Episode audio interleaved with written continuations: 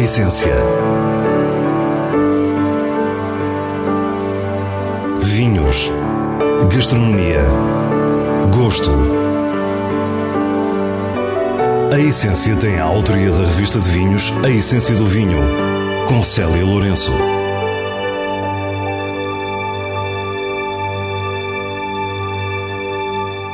Boa noite. Nas últimas semanas temos andado pela Serra Gaúcha, no Brasil, para lhe dar um pequeno retrato do grande potencial da região. Hoje terminamos esta nossa viagem no Vale dos Vinhedos com um dos mais fortes produtores brasileiros, Miolo. Depois conhecemos um lançamento recente de João Portugal Ramos, Extremos 2017, da região de Estremoz, no Alentejo. No final, temos ainda as habituais sugestões de vinhos e livros. Fique para o que é realmente essencial. Para a nossa última visita aos produtores da Serra Gaúcha, continuamos no Vale dos Vinhedos, em Bento Gonçalves, e terminamos com um dos mais icónicos vinhos brasileiros, Miolo. A história repete-se e também ela começa em Itália, na região de Veneto, com um jovem que cruzou o Atlântico em busca de uma vida melhor. Então, para nós é uma, é uma história bonita, né, da família, de um legado importante, né, que nossos uh, passados nos deixaram, né? O Giuseppe foi nosso bisavô que aqui chegou em há 123 anos atrás e iniciou o plantio de, de vinhedos aqui no, no Vale dos Vinhedos. Giuseppe Miolo é assim a primeira geração em terras de Vera Cruz. Estamos com Adriano, um dos seus bisnetos. Nós somos a quarta geração da família de viticultores, né? E há 31 anos a família começou a fazer vinhos em escala industrial, em escala comercial. Então, para nós é, fazer essa, essa evolução é, foi muito importante para consolidar né, esse trabalho todo que o nosso bisavô Giuseppe é, iniciou aqui, obviamente, com muito mais dificuldade do que nós. Né? A gente acha que hoje é difícil, mas imagina aquela época fazer né, um vinhedo aqui na região. Em 1989, a vinícola Miolo começou com 30 hectares. O Merlot da colheita de 1992 é o primeiro vinho da nova empresa a ser lançado no mercado. E a partir daí estava criado um estilo de vinho brasileiro com o êxito a possibilitar a expansão para outras regiões. Neste momento são já quatro e as propriedades cresceram exponencialmente. Para nós, a terra é muito, está muito presente, né? E a gente brinca muito com nossa família, às vezes com nossos mais, mais, é, mais velhos, né? Que eles, eles sempre gostavam muito de terra aqui, né? Porque quando chegaram, terra para eles era algo assim mais importante que dinheiro, né? E, e eu acho que isso, de certa forma, passou um pouco para a empresa, né? Porque a empresa tem hoje quase 3 mil hectares e, obviamente, se preocupa com essa questão de sustentabilidade, tanto no vinhedo como preservação ambiental. Val dos Vinhedos, onde estamos, Val de São Francisco, Campanha Meridional e Campanha Central são as quatro regiões onde se distribuem os mil hectares de vinhas da Miolo, inseridos nos cerca de 3 mil hectares que prefazem as propriedades referidas por Adriano. A gente trabalha com, com práticas sustentáveis do vinhedo cada vez melhor. Então, o vinhedo que se trabalha hoje é um vinhedo muito mais eh, sustentável, muito mais natural, muito mais orgânico do que era há 15, 20 anos atrás. E diz-nos que a preocupação com a sustentabilidade não acontece só na vinha. Obviamente que a gente procura também fazer produtos cada vez mais sustentáveis dentro desse, desse, desse digamos, cenário atual. E é assim que a gente já tem feito vinhos esse ano mesmo, lançando o Gamé, dentro da linha Miolo Wild, né, sem sulfitos, com leveduras indígenas, né? Então a gente também busca isso nas nossas elaborações.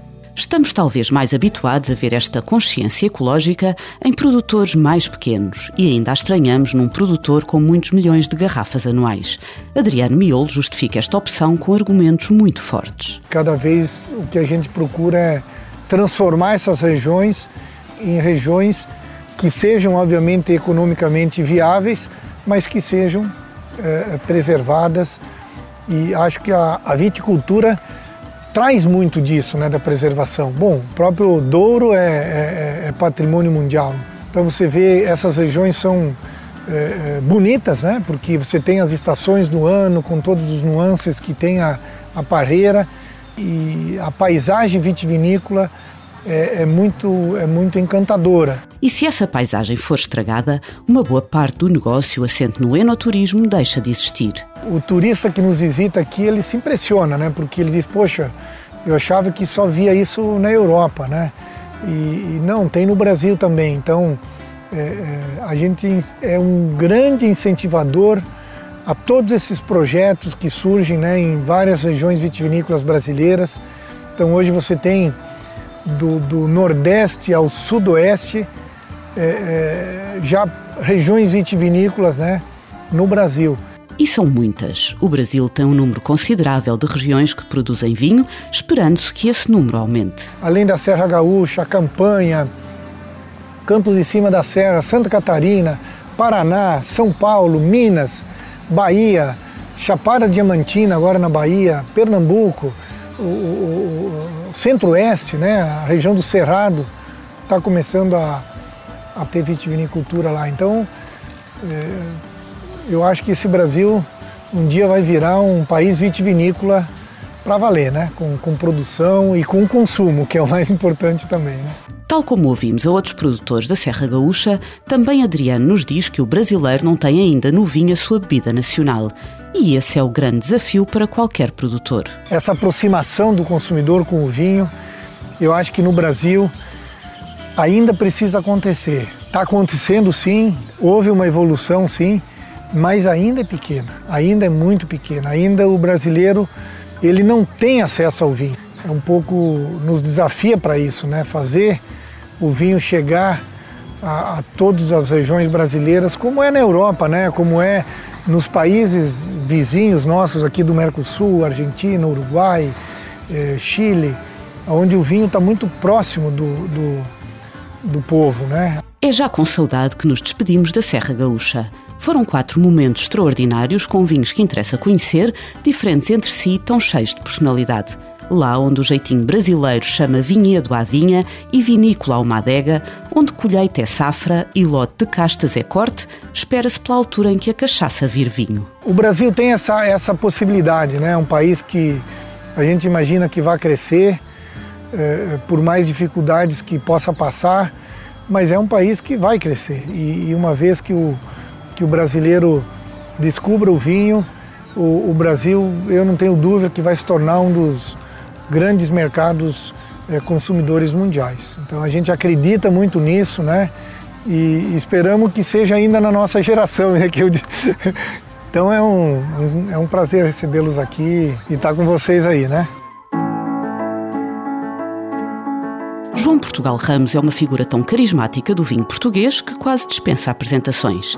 Tido como o pai do Alentejo contemporâneo, a sua vida de enólogo marcou profundamente os vinhos da região e do próprio país. Na década de 1990 torna-se produtor e ao longo do tempo vemo-lo também noutras regiões. Hoje conhecemos a mais recente colheita do seu topo de gama extremos e lançamos a provocação que este parece um regresso à filosofia do João Portugal Ramos enólogo. Bem, eu, eu acho que sou enólogo, acima de tudo, e produtor. Portanto, o produtor é não sei o que é que vem primeiro. Comecei por enologia, agora sou produtor, portanto, a enologia está-me completamente eh, no meu ADN. Uh, portanto, a sua pergunta é engraçada. Eu até ia mais longe na resposta. Sabe que eu nunca perdi o norte do que é, que é fazer bons vinhos e pequenas produções e qualidade, nunca perdi. Por outro lado, também estou convencido que o negócio do vinho não se compadece só com essa posição, digamos, elitista de fazer pequenas produções. Diz-nos que para manter o vinho como negócio teve que arranjar escala. E nós acrescentamos que o soube fazer com particular mestria no equilíbrio entre o volume e o estilo. Portanto, eu acho que consegui fazer, fui obrigado a fazer negócio de vinho para me manter no negócio do vinho. Mas o meu ADN e a minha paixão é fazer coisas pequenas e fazer coisas principalmente diferenciadas. E eu acho que a melhor caracterização destes extremos, deste perfil de vinho, é exatamente essa diferença. Porque é uma produção, repara, este ano, para lhe dar uma ideia da dimensão, fizemos 1953 garrafas, por acaso foi o ano do meu nascimento. Os Extremos tem por base uma parcela de um hectare e meio plantada em 2001, que faz parte da mais emblemática vinha de João Portugal Ramos, que envolve o Castelo de Estremoz. É um vinho que, que nasce espontaneamente. Sabe o que é chegar a uma vindima e aquele vício de provar os depósitos todos, não é todos os dias, ou dia sim, dia não, vou a provar isto. Chegava aquele depósito, isto, mas que é isto? Isto vinha diferente, mas o que é que isto é? Isto é mais fresco que isto. Ah, é aquela vinha que está ali um ano, dois anos, três anos, quatro anos, cinco anos, é sempre isto. É sempre, isto é, é realmente diferente. Em 2011 surge o primeiro Extremos e imediatamente foi notada a sua delicadeza que o distingue de todos os vinhos do produtor. Eu acho que isso é que tem valor. Por exemplo, eu identifico muito mais com os vinhos de Bordeaux do que com os vinhos da Borgonha. Para mim, o pé puxa muito mais para uma Borba Reserva do que para os Extremos sendo o Marquês de Borba mais Bordeaux style e este mais Borgonha style, mas é em subtileza, em elegância, não é em volume nem em concentração. E o que eu achei engraçado é essa particularidade de eu ir lá dar sempre com o vinho. Portanto, havia ali qualquer coisa diferente. Todos os anos, mas que é isto? É este vinho, daquela vinha. É este, e às tantas resolvi avançar. A vinha dos extremos é uma pequena parcela com altitudes que variam entre os 350 e os 380 metros, com as castas Alicante Boucher e Trincadeira em partes iguais. Eh, esta vinha também tem uma curiosidade, que é é uma vinha plantada, ideia de João Pedro Vidal, a 180 graus. Digamos que está voltada a poente, portanto, está voltada de, de sudoeste até noroeste, digamos assim. Portanto, nos anos mais quentes, nós refugiamos um bocadinho na parte mais norte, está a ver? Nos anos mais frescos, resulta melhor da parte sul. E 2017 foi um ano extraordinariamente quente. A finesse deste vinho e a manutenção da sua elegância tem seguramente a ver com esse conhecimento das diferenças das posições, mas é também uma frescura que está na sua alma. O chão é mármore, mármore, se não fosse debaixo da zona não edificante do castelo dos Estremoz, era uma pedreira de mármore, igual à de Viçosa, igual à que está ali a 200 metros, era igual.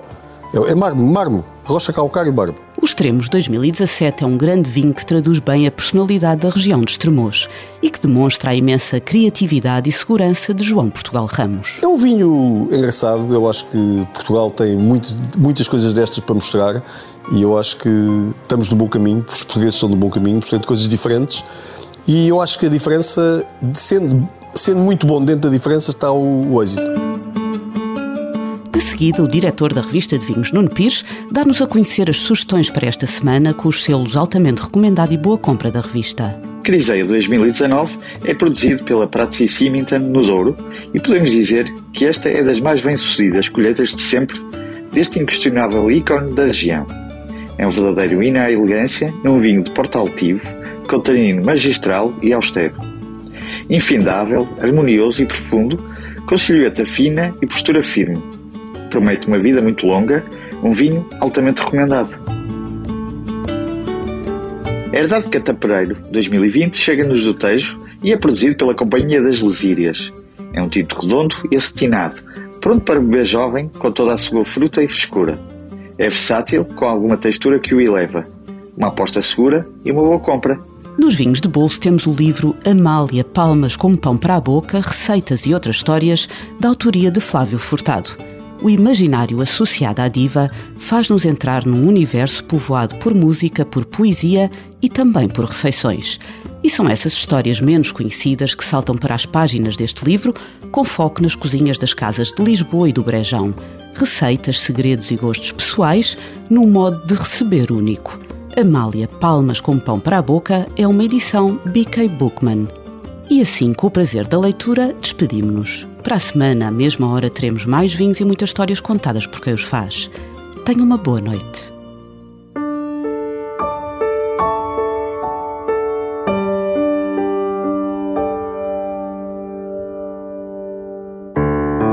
A essência.